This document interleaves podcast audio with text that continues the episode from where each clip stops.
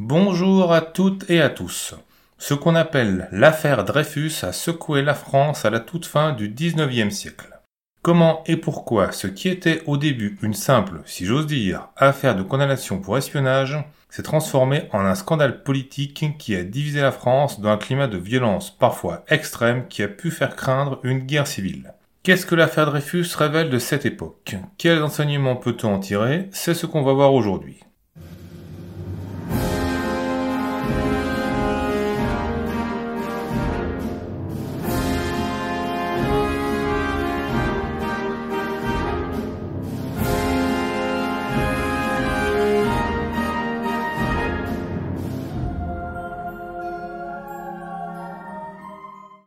1894, quand l'affaire Dreyfus commence, la France est sous régime républicain depuis un peu plus de 20 ans.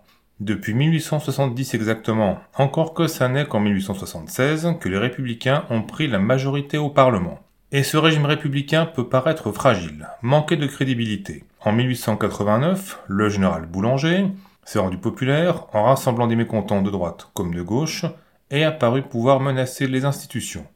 En 1892 a éclaté le scandale de Panama, une affaire de corruption qui a discrédité une partie du personnel politique. Bon, il ne faut quand même pas exagérer l'image d'une jeune Troisième République qui serait très fragile. Les républicains sont quand même majoritaires aux élections, les opposants au régime minoritaires, de tendance opposées. La République est bien installée, mais elle ne fait pas l'unanimité. Le contexte est aussi celui d'un très fort sentiment nationaliste d'une partie de l'opinion, ceci suite à la défaite de 1871 face à la Prusse, qui a amené la perte de l'Alsace et de la Moselle, et depuis, pas mal de Français rêvent de revanche.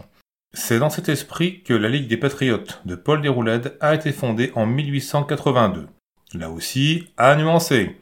La grande majorité des Français ne se réveillent pas tous les matins avec l'idée de prendre les armes contre l'Allemagne. Mais voilà, ce sentiment nationaliste existe. Et dans ses formes extrêmes, il peut amener à la haine de ce qui n'est pas considéré comme purement français et donc à l'antisémitisme. Parce que la montée de l'antisémitisme fait aussi partie du contexte de cette époque. Ce qui était en Europe depuis des siècles le rejet des juifs en tant qu'adeptes de la religion juive est devenu, avec le début de déchristianisation du XIXe siècle, l'assimilation des juifs à une prétendue race dangereuse. On peut aussi avoir un antisémitisme qu'on peut qualifier de gauche où les juifs sont assimilés à des gros ennemis des petits. Tous ces courants antisémites sont synthétisés par un livre écrit en 1886 par Édouard Drummond, La France juive. Un concentré de haine où les juifs sont assimilés à de véritables ennemis de la France. Dans le même esprit, Édouard Drummond fondera en 1892 un journal consacré à l'antisémitisme appelé La Libre Parole. Vous avez bien entendu un journal consacré à l'antisémitisme. C'est dans l'armée, chez les officiers de métier, que ce sentiment antisémite est très fort. Les officiers juifs sont régulièrement moqués, harcelés, insultés, ce qui amène parfois des duels mortels.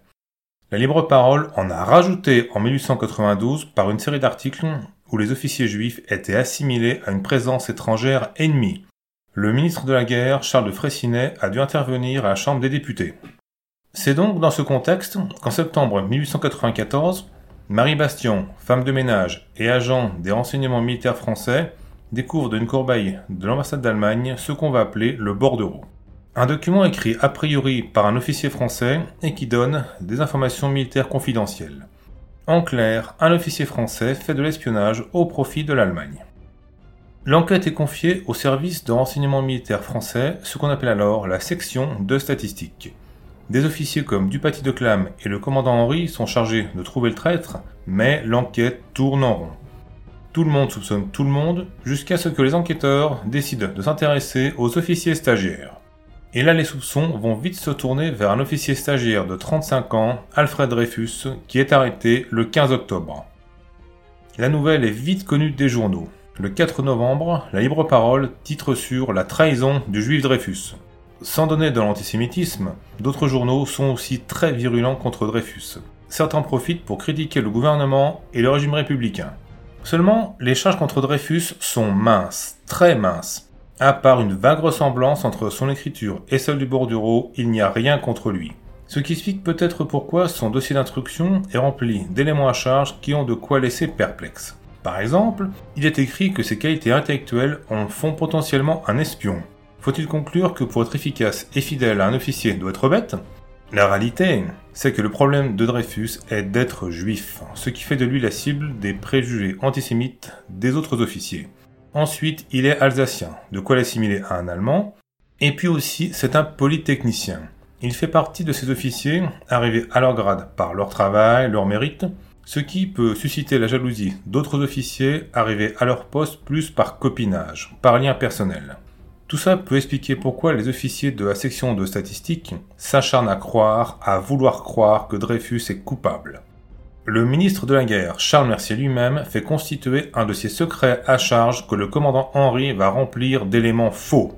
En novembre, Charles Mercier déclare même au Figaro que la culpabilité de Dreyfus est absolue, certaine.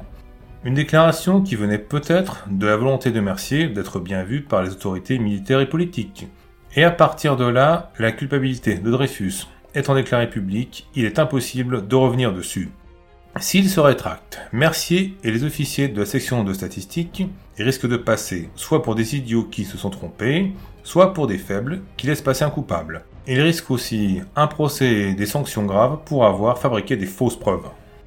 Après trois jours de procès à huis clos devant le Conseil de guerre de Paris, marqué par la déposition mensongère du commandant Henri et par la violation des procédures qui garantissent les droits de la défense, Dreyfus est le 22 décembre 1894 déclaré à l'unanimité coupable, condamné à la dégradation militaire et à la déportation à vie.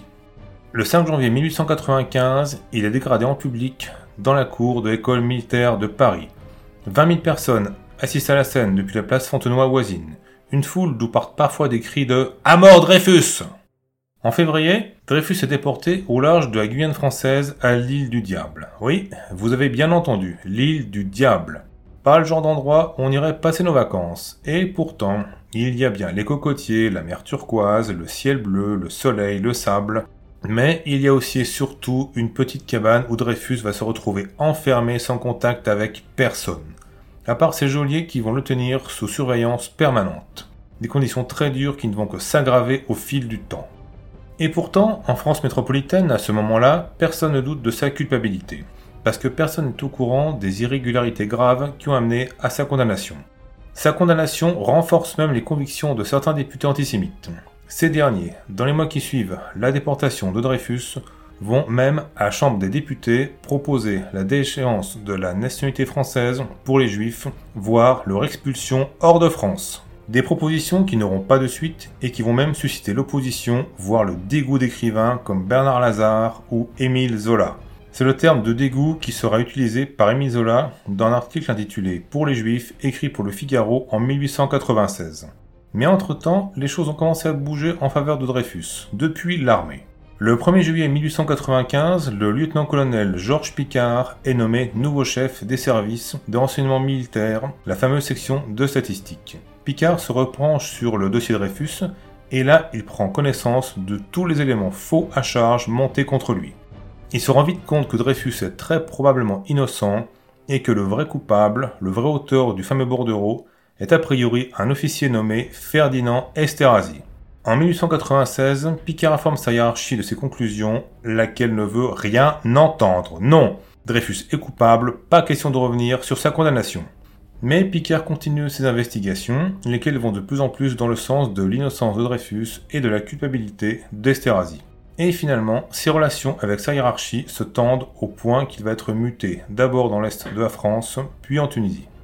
Entre-temps, en septembre 1896, Mathieu Dreyfus, le frère d'Alfred, a fait diffuser dans les journaux la fausse nouvelle d'une tentative d'évasion de son frère, ceci pour attirer l'attention de l'opinion publique. Et ça marche. Bon, à très court terme, le ministre des colonies fait durcir les conditions de détention de Dreyfus, déjà très dures, mais certains journaux s'émeuvent de ces conditions de détention à la limite de la légalité et du coup vont émettre des doutes sur sa culpabilité. Mais en réponse, un journal comme l'Éclair, proche de l'état-major, défend lui la culpabilité de Dreyfus en publiant ce qu'il pense être des preuves. Différents éléments de l'instruction et du procès qui jusque-là étaient restés inconnus du public. Les éléments à charge contre Dreyfus peuvent ainsi être discutés, débattus en public et remis en cause. En novembre 1896, l'écrivain Bernard Lazare fait publier une brochure intitulée Une erreur judiciaire, la vérité sur l'affaire Dreyfus, qui est envoyée à 3500 personnalités, écrivains, hommes politiques et journalistes. Petit à petit, l'affaire devient publique.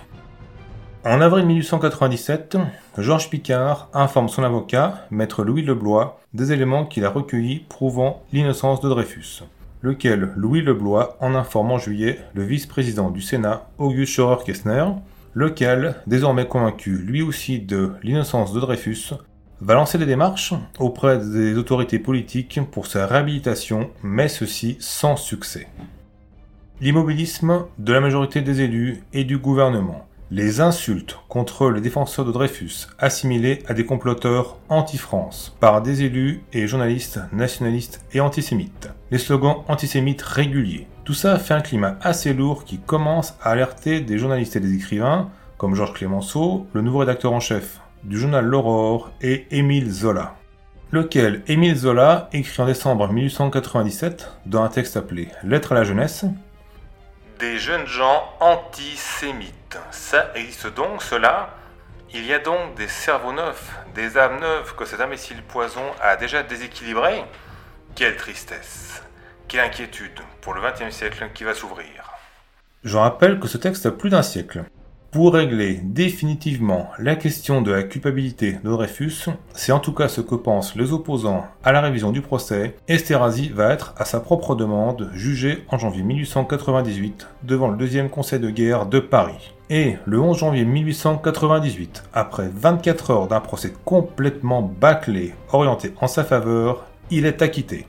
De la foule qui attend dehors le verdict, l'annonce de l'acquittement est accueillie par des cris de Mort aux Juifs pour les défenseurs de Dreyfus, c'est un choc, mais aussi la décision de durcir le ton.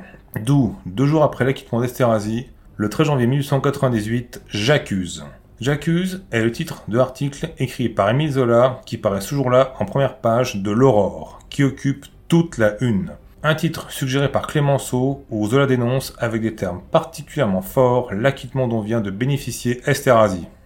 Un conseil de guerre vient par ordre d'oser acquitter un Esterhazy, soufflet suprême à toute vérité, à toute justice. Mon devoir est de parler. Je ne veux pas être complice. Mes nuits seraient hantées par le spectre de l'innocent qui expie là-bas, dans la plus affreuse des tortures, un crime qu'il n'a pas commis et Zola de dénoncer toutes les irrégularités, les falsifications, les mensonges qui font que Dreyfus a été condamné et maintenu en détention malgré l'évidence de son innocence. Les différents acteurs et complices de ces irrégularités sont explicitement nommés. J'accuse le lieutenant-colonel Dupaty de Clam d'avoir été l'ouvrier diabolique de l'erreur judiciaire, en inconscient, je veux le croire, et d'avoir ensuite défendu son œuvre néfaste depuis trois ans, par les machinations les plus saugrenues et les plus coupables.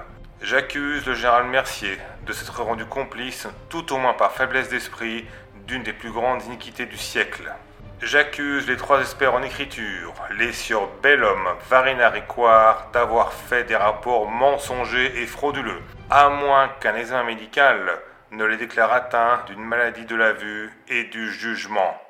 J'accuse les bureaux de la guerre d'avoir mené dans la presse, particulièrement dans l'éclair et dans l'écho de Paris, une campagne abominable pour égarer l'opinion et couvrir leurs fautes.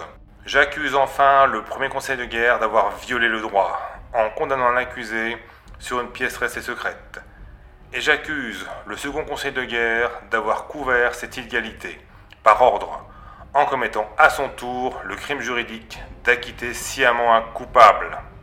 Et ce long article n'est pas un pamphlet, pas que, parce que Zola, comme il a toujours fait quand il prépare ses romans, s'est documenté, soigneusement. Donc son article est d'autant plus percutant qu'il est argumenté. Zola écrit que Je le répète avec une certitude plus véhémente, la vérité est en marche et rien ne l'arrêtera. C'est aujourd'hui seulement que l'affaire commence puisqu'aujourd'hui seulement les positions sont nettes. Et en conclusion En portant ces accusations, je n'ignore pas que je me mets sous le coup de la loi qui punit les délits de diffamation. Et c'est volontairement que je m'expose. Qu'on ose donc me traduire en cour d'assises et que l'enquête ait lieu au grand jour. J'attends. Si Zola et Clémenceau voulaient choquer l'opinion, c'est réussi. Les ventes du journal L'Aurore, d'habitude de 30 000 exemplaires par jour, vont monter à 200 000. Le procès de Zola pour diffamation s'ouvre le 7 février 1898 à Paris, devant un cour d'assises de la Seine. Les débats vont vite glisser sur la question de l'innocence de Dreyfus, dans une ambiance d'autant plus tendue par les nationalistes et antisémites qui manifestent à l'extérieur de la cour d'assises. En entrant ou en sortant du tribunal, Zola doit être protégé par la police pour ne pas être agressé et lynché par eux. C'est à ce moment-là, avec le retentissement du procès Zola, que l'affaire Dreyfus commence vraiment. Une bonne partie des Français s'y intéressent et souvent se divisent dessus. On parle désormais de Dreyfusards pour désigner les défenseurs de Dreyfus et d'anti-Dreyfusards pour désigner les opposants à sa réhabilitation. Les journaux européens s'intéressent aussi à l'affaire, la plupart, pour ne pas dire tous, prenant le parti de l'innocence de Dreyfus. En France, la haine contre Dreyfus et ses défenseurs s'exprime ouvertement dans les journaux nationalistes et ou antisémites. Ils sont critiqués les juifs, mais aussi les francs-maçons, les protestants, bref, toutes celles et ceux considérés comme ne faisant pas partie de la vraie France de tradition catholique. Cette haine s'exprime aussi par des manifestations à Paris comme en province, des pierres sont lancées sur les devantures des magasins juifs ou en tout cas qui portent des noms considérés comme juifs. Des coups de feu sont aussi parfois tirés contre les devantures de ces magasins. Bon, ceci sans qu'il y ait de morts en France métropolitaine.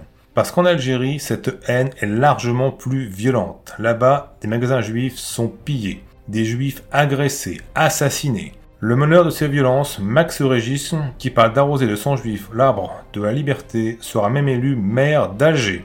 Ça vous donne une idée du climat. Cette ambiance ultra tendue, violente, la passivité des autorités fait qu'en février 1898, des défenseurs de Dreyfus créent la Ligue française pour la défense des droits de l'homme et du citoyen, la future Ligue des droits de l'homme. Le 23 février 1898, le procès de Zola s'achève par sa condamnation pour diffamation, mais sa condamnation est annulée en avril par la Cour de cassation, d'où un nouveau procès qui s'ouvre en mai qui est suspendu et finalement qui reprend en juillet. La majorité des députés et des membres du gouvernement restent opposés à la révision du procès de Dreyfus, pas par conviction antisémite ou antirépublicaine, mais a priori plutôt par souci de stabilité politique, par volonté de ne pas discréditer l'armée ou les institutions. C'est probablement dans cet esprit que des journaux comme Le Petit Journal ou L'Intransigeant écrivent le 1er mai 1898 que la révision du procès Dreyfus serait la fin de la France. Le 7 juillet 1898, le ministre de la Guerre, Cavaignac, fait un discours à la Chambre des députés où il affirme la culpabilité de Dreyfus en citant ce qu'il pense être des preuves, mais que les défenseurs de Dreyfus savent être des faux. Ils ne vont pas se gêner pour le rappeler au gouvernement, lequel gouvernement maintient quand même son opposition à la révision du procès Dreyfus. Le lieutenant-colonel Picard est arrêté et vu l'ambiance, Zola préfère prendre la fuite en Grande-Bretagne. Mais le 13 août 1898, l'officier Louis Cuignet, en vérifiant une pièce mise en avant par le commandant Henri comme preuve de la culpabilité de Dreyfus, se rend compte que c'est un faux. Le 30 août, à peine rentré de permission, le commandant Henri est convoqué par sa hiérarchie, sommé de s'expliquer, et il avoue rapidement avoir fabriqué une fausse preuve contre Dreyfus. Incarcéré au Mont Valérien, il va dès le lendemain 31 août se suicider dans sa cellule. Dans ce contexte, défendre la culpabilité de Dreyfus devient de plus en plus difficile. En septembre, le gouvernement se déclare favorable à la demande de révision de la condamnation de Dreyfus, laquelle demande de révision commence à être examinée en octobre par la Cour de cassation. Mais ça ne calme pas du tout l'attitude des anti-Dreyfusards les plus extrémistes. Au contraire, en décembre 1898, la Ligue des Patriotes de Paul Déroulède se déclare prête à déclencher une guerre civile et elle lance une souscription pour la veuve du commandant Henri. Certains adversaires de Dreyfus défendent le fait que le commandant Henri ait fabriqué une fausse preuve. Charles Maurras la qualifiera par exemple de faux patriotique. Le 31 décembre 1898, certains anti-Dreyfusards fondent la Ligue de la Patrie française, qui se veut une réponse à la création de la Ligue française pour la défense des droits de l'homme et du citoyen. En sont membres des écrivains et artistes comme Jules Verne, Frédéric Mistral, Jules Lemaître ou Auguste Renoir.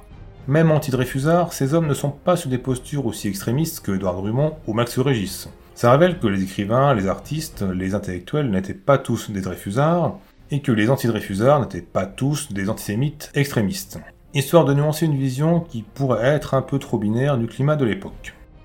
mais ce sont les antidreyfusards extrémistes, par leurs déclarations et leurs actions extrémistes justement, qui diffusent un climat de haine, de guerre civile. On peut lire par exemple dans cette presse antidreyfusarde extrémiste à propos des défenseurs de Dreyfus le souhait de les couper en deux, les pendre, les écorcher vifs, les massacrer en masse de Nouvelle Saint-Barthélemy, étrangler le dernier des francs-maçons avec les boyaux du dernier des juifs.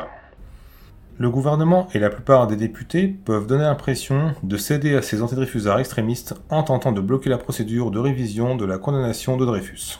En février 1899, le président de la République, Félix Faure, opposé à la révision, décède. Lui succède Émile Loubet, favorable, lui, à la révision. Le 23 février 1899, jour des obsèques de Félix Faure, les antidreyfusards extrémistes tentent un coup d'État. Lequel échoue, mais la répression est assez modérée. Le meneur de ce coup d'État, Paul Déroulède, est acquitté au mois de mai. De quoi encourager les antidreyfusards extrémistes. Le 4 juin 1899, le président Émile Loubet est ainsi agressé à Auteuil par un militant royaliste. L'attitude du gouvernement peut ressembler à de la complaisance ou en tout cas à de la mollesse. Le 11 juin 1899, une contre-manifestation socialiste à Longchamp est interdite. Le lieutenant-colonel Picard est arrêté et inculpé. Le professeur d'histoire à l'école polytechnique Georges Duruy voit même son cours suspendu pour avoir déclaré au Figaro que l'armée doit respecter la justice. Cette attitude ambiguë prend fin le 22 juin 1899 avec la formation d'un gouvernement dit de défense républicaine par le nouveau président du Conseil, le chef du gouvernement, Valdec Rousseau. Et là, le ton change. Des généraux proches des antidreyfusards sont déplacés et des personnalités nationalistes arrêtées. Entre-temps, le 3 juin 1899, la Cour de cassation a donné son accord à la révision du procès Dreyfus. Le capitaine Dreyfus quitte donc l'île du Diable et est ramené en France métropolitaine où son nouveau procès s'ouvre le 7 août devant le conseil de guerre de Rennes. Les défenseurs de Dreyfus sont confiants. Un peu trop peut-être, car pendant le procès, pas mal de militaires vont défiler à la barre pour se déclarer persuadés de la culpabilité de Dreyfus malgré l'absence de preuves matérielles. Et là, une anti-Dreyfusarde n'est pas vraiment apaisée. Le 14 août, un des avocats de Dreyfus, Fernand Laborie, est victime dans les rues de Rennes d'une tentative de meurtre par arme à feu. Verdict le 8 septembre 1899. À 5 voix contre 2, le conseil de guerre de Rennes déclare Dreyfus coupable avec circonstances atténuantes et le condamne à une nouvelle dégradation ainsi qu'à 10 ans de détention. Vous avez bien entendu, coupable d'espionnage avec circonstances atténuantes. On se demande en quoi peuvent consister ces circonstances atténuantes. Être innocent peut-être? Et la culpabilité consisterait en quoi alors? Aborder la cible de préjugés antisémites, d'un acharnement et d'un aveuglement de ses hiérarchies militaires? En France, ce verdict choque. Le président du Conseil Valdec-Rousseau pense saisir le Conseil d'État, et en Europe, certains journaux proposent de boycotter l'exposition universelle qui doit s'ouvrir à Paris l'année suivante. Ce qui peut expliquer ce verdict a priori absurde est que les juges qui ont condamné Dreyfus le savaient innocent mais ils ont pu avoir peur d'une explosion de violence anti-Dreyfusarde. Ces juges étaient des militaires qui ont pu aussi avoir peur de représailles ou en tout cas de sanctions de leur hiérarchie très hostile à Dreyfus. Le 10 septembre 1899, ce même conseil de guerre qui avait déclaré Dreyfus coupable a demandé aussi qu'il ne subisse pas une nouvelle dégradation. En tout cas, ce verdict, relativement clément par rapport à celui de 1894, permet d'ouvrir la voie à une grâce présidentielle, idée à laquelle se rallient Dreyfus et certains de ses défenseurs comme Zola et Jaurès. Bien sûr, accepter la grâce signifie accepter implicitement le verdict de culpabilité. Mais pour Dreyfus, qui sort de plus de 4 ans de déportation, ça veut surtout dire être libre. Et puis, une nouvelle révision reste possible. Le 19 septembre 1899, la grâce présidentielle est signée, Dreyfus est libre. Dans l'opinion, l'affaire est terminée. On s'intéresse vite à d'autres sujets comme l'exposition universelle qui doit bientôt commencer. En 1900, le Parlement vote une amnistie générale pour toutes les procédures judiciaires liées à l'affaire Dreyfus. Le gouvernement veut a priori en finir avec l'affaire, apaiser toutes les haines et les divisions qui se sont exprimées. Les défenseurs de Dreyfus parlent d'infamie car ça permet à quelqu'un comme Esterhazy, a priori le vrai espion, d'éviter toute poursuite, et aux militaires qui ont chargé le dossier d'accusation contre Dreyfus d'éléments faux d'être tranquilles. Mais ça permet aussi à Zola d'entrer de Grande-Bretagne où il s'était réfugié. D'ailleurs, pour la petite histoire, Esterhazy, qui lui aussi était parti en Grande-Bretagne, choisira d'y rester malgré l'amnistie et d'y finira sa vie. Le climat désormais apaisé permet d'ouvrir la voie à la reconnaissance définitive de l'innocence de Dreyfus. En avril 1903, un discours de Jaurès à la Chambre des députés permet d'ouvrir une nouvelle procédure de révision. Les juges de la Cour de cassation reprennent le dossier et découvrent d'autres éléments faux qui avaient été montés à charge contre Dreyfus. Verdict définitif le 12 juillet 1906, innocence. Dreyfus est lavé de toutes les accusations qu'il traînait depuis 1894 et il réintégrera l'armée le lendemain. Les conséquences de l'affaire Dreyfus, directes ou indirectes, ont été nombreuses. Création de la Ligue des droits de l'homme. Apparition du terme intellectuel. Création en 1901 du Parti radical qui sera un des piliers de la Troisième République. Loi sur les associations en 1901. Séparation des églises et de l'État en 1905 même si tout n'est pas forcément lié à l'affaire Dreyfus et aurait pu avoir lieu sans. Pour moi, l'intérêt historique de cette affaire, c'est d'avoir révélé l'existence en France d'un courant antisémite qui pouvait être extrémiste, fanatique, très violent. L'apparition et la montée de cet antisémitisme est un phénomène typique de la seconde moitié du 19e siècle et pas qu'en France. Il suffit de penser aux massacres perpétrés à la même époque contre les juifs de l'Empire russe, on peut aussi penser à l'affaire Tislazar en Hongrie en 1883. Ça révèle que l'antisémitisme nazi, la Shoah, Auschwitz ne sont malheureusement pas des accidents de l'histoire. Ça tient à des causes plus profondes. Je vous remercie d'avoir écouté cet épisode jusqu'au bout. S'il vous a plu, pensez le partager sur vos réseaux sociaux. Que vous l'écoutiez sur YouTube, sur SoundCloud, sur Apple Podcast, sur Audible ou sur d'autres plateformes de téléchargement et d'écoute, mettez-lui un like. Si vous avez le temps, lâchez un petit commentaire, ça me fait un feedback et ça m'aide à être mieux référencé. Vous pouvez aussi me laisser un pouvoir sur Tipeee, le lien est dans la description. Bonne fin de journée ou bonne soirée, ça dépend de quel moment de la journée vous m'écoutez, et à très bientôt. Ciao